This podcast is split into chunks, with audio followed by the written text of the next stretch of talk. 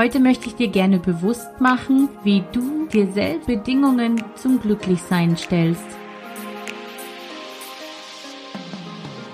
Hallo und herzlich willkommen beim Familienpodcast Gesund und Glücklich mit Dr. Mami. Ich freue mich wahnsinnig, dass du dabei bist.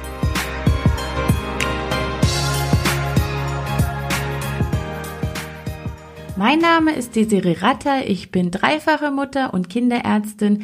Ich helfe Müttern dabei, ihren Kindern eine glückliche und gesunde Kindheit zu schenken, ohne dabei selbst auf der Strecke zu bleiben. Wenn ich schlanker wäre, dann wäre ich endlich zufrieden oder wenn ich mehr Geld hätte, dann wäre ich endlich zufrieden.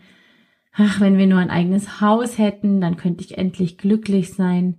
Wenn mein Kind endlich durchschlafen würde, dann wäre ich endlich zufrieden mit meinem Kind und so weiter und so fort. Ich will nichts von all den Dingen schlecht reden. Ich weiß, dass ein nicht schlafendes Kind anstrengend ist und ich weiß, dass ein Eigenheim eine wundervolle Erfahrung ist.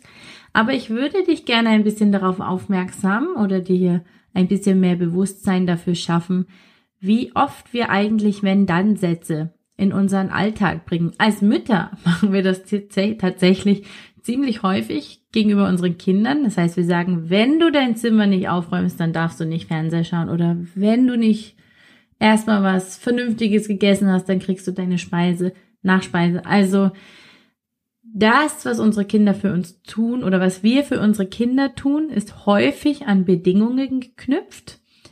Auch die Liebe, die wir ihnen entgegenbringen, ist sehr häufig an Bedingungen geknüpft, was auch an unserer Konditionierung, an unserer eigenen Prägung liegt. Das ist auch der Grund, warum es ein sehr spirituelles Unterfangen ist, den Kindern das Gefühl zu geben, dass sie bedingungslos geliebt werden.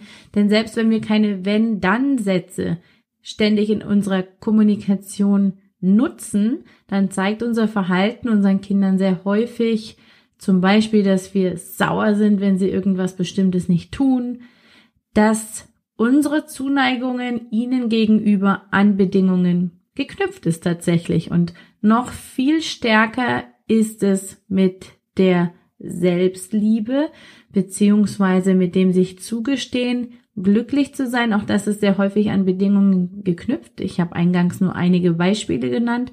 Ich würde mich sehr freuen, wenn du mir noch ein paar andere zukommen lassen würdest, weil je mehr Sätze wir sammeln können, desto einfacher kann ich sie irgendwo zur Verfügung stellen oder posten. Und wenn, wenn, dann sind wir da wieder, wenn Mütter diese Sätze lesen, dann werden sie sich vielleicht selber wieder darin erkennen. Auch das ist eine Bedingung, denn manchmal braucht man die Worte, die jemand anderen schreibt oder der jemand oder etwas, was jemand anderes sagt, um sich selbst darin wieder zu finden oder sich seiner eigenen Gefühle bewusst zu werden. Und die Frage ist, wieso kann denn nicht auch mal beides sein? Wenn du dich entscheidest, dann erst glücklich zu sein. Vielleicht kannst du dich aber auch dazu entscheiden, dass du irgendwo ankommen oder irgendwas erreichen willst und trotzdem bis dahin glücklich zu sein. Stell dir mal vor, du sagst dir, wenn ich erwachsen bin, dann bin ich glücklich. Das hieße dann, wenn du zum Beispiel 13 wärst, dass du sehr lange wartest, bis du endlich glücklich bist. Oder wenn du sagst, oh, wenn ich endlich genug Geld hätte, mir mein Traumhaus zu kaufen, dann wäre ich endlich glücklich. Das würde heißen, dass du erst zufrieden und angekommen bist, wenn du dein Ziel erreicht hast. Und bei den Kindern zum Beispiel, wenn mein Kind nicht so viel bocken und so viel schlafen würde, so schlecht schlafen würde, Entschuldigung, dann wäre ich endlich zufrieden und entspannt im Umgang mit meinem Kind. Ähm, auch dieses sollte man nicht gemeinsam koppeln. Natürlich ist es sehr anstrengend und es ist nur menschlich, wenn man dann nervös, ungeduldig und auch gereizt ist. Aber wenn man es bewusst wahrnimmt, dann schafft man es noch bewusster, seinen Alltag so zu gestalten, dass man seine Zufriedenheit und sein Glück nicht erst an einen Endzustand oder an das Erreichen eines bestimmten Meilensteines anknüpft. Ich weiß, es ist leichter gesagt als getan, aber an erster Stelle steht auch immer eine Entscheidung und viele, viele Menschen wollen diese Entscheidung nicht treffen. Wenn du immer damit wartest, glücklich zu sein, dann lässt du so viele Chancen im Leben an dir vorbeiziehen. Und wenn du ehrlich bist, wirst du feststellen, dass du das Glücklichsein ganz schön oft hinausschiebst. gerade als sehr gestresste Mama voller Tagespunkte auf dem Terminplan oder voller Agenten auf der To-Do-Liste ist unsere Laune sehr stark abhängig, abhängig von dem, was wir erreicht haben. Und es ist so wichtig, immer wieder uns ins Hier und Jetzt zu holen und zu sagen, das Glück liegt nicht daran, dass die To-Do-Liste sich endlich leert. Das ist sehr verführerisch, sehr verführerisch, das zu sagen und im Endeffekt eine Ausrede. Denn im Endeffekt findest du das Glück nie in der Zukunft, auch nicht in der Vergangenheit, sondern in deinem Hier und Jetzt. Also ist es ein erstrebenswertes Ziel, das zu üben, trotz voller To-Do-Liste, im Hier und Jetzt zu erkennen, es ist alles da, was ich habe. Und dafür braucht es die Bereitschaft und das Werkzeug wäre die Achtsamkeit. Denn wenn du mal ehrlich bist, sobald das, worauf du gewartet hast, erreicht ist, beginnst du wieder zu warten und zwar auf das nächste Ziel, das du vor Augen hast. Und je unverbundener wir, mit uns selbst sind, desto mehr Bedingungen stellen wir an uns selbst, desto mehr Ausreden haben wir, warum wir nicht im Hier und Jetzt unseren Frieden finden können. Und dadurch verliert man so viel Lebensqualität. Also vielleicht magst du es versuchen, das kleine Glück im Alltag zu finden. Es kann die schöne Blumen am Straßenrand sein, das Kompliment eines Fremden, das Zwitschern der Vögel, das Lachen deines Kindes, die Umarmung eines geliebten Menschen, der Trick ist nur, nimm sie wahr. Saug das Gefühl ein, das Gefühl der Verbundenheit, das entsteht, wenn du dich darauf einlässt, im Hier und Jetzt. Weil wenn du mal ehrlich bist, dann schaffst du es, deinem Kind auch das Gefühl zu geben, noch geliebter zu sein oder überhaupt gesehen zu werden, wenn du es selbst schaffst, dich mehr auf das Hier und Jetzt einzulassen. Genieß die Momente, nutze sie, nutze das Werkzeug der Achtsamkeit und lass dir Zeit, bis du das Gefühl hast, die sind Teil deines Körpers geworden. Dann kannst du sie spüren, wenn du darauf achtest, wie diese kleinen Glücksmomente deinen ganzen Körper und deine Psyche verändern, damit deine Ausstrahlung, damit deine Wahrnehmung, damit den Umgang zu deinem Kind und damit auch wiederum die Selbstwahrnehmung deines Kindes und die Verbundenheit deines Kindes. Und du kannst dein Gehirn daran trainieren, kleine Wunder bewusster wahrzunehmen.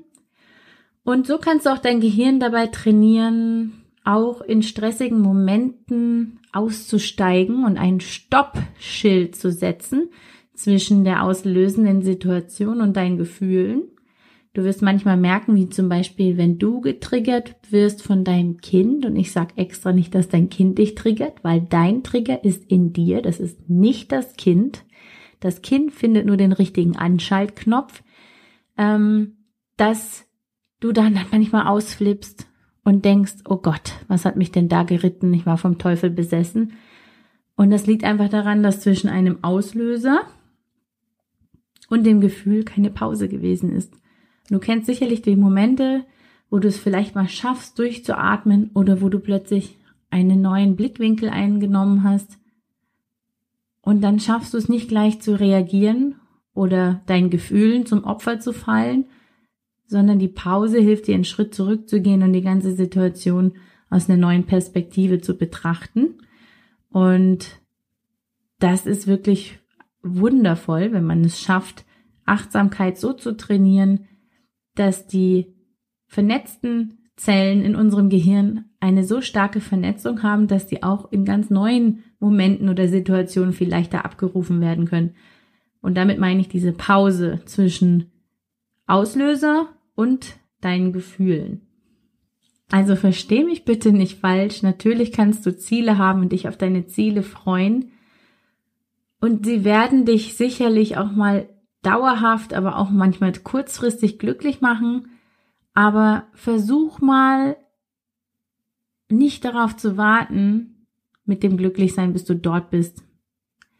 Denn die Magie des Glücks findest du einfach in so vielen scheinbar kleinen und alltäglichen Dingen, so wie dein Kind es zum Beispiel noch schafft.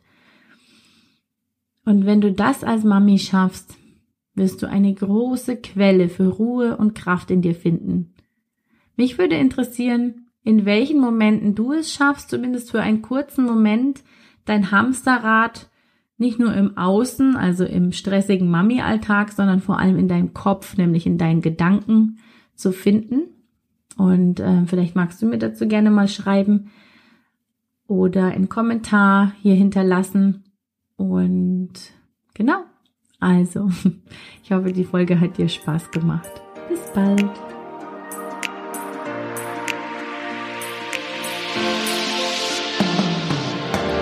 das war's für heute beim Familienpodcast Gesund und Glücklich mit Dr. Mami und ich freue mich auf das nächste Mal. Ciao!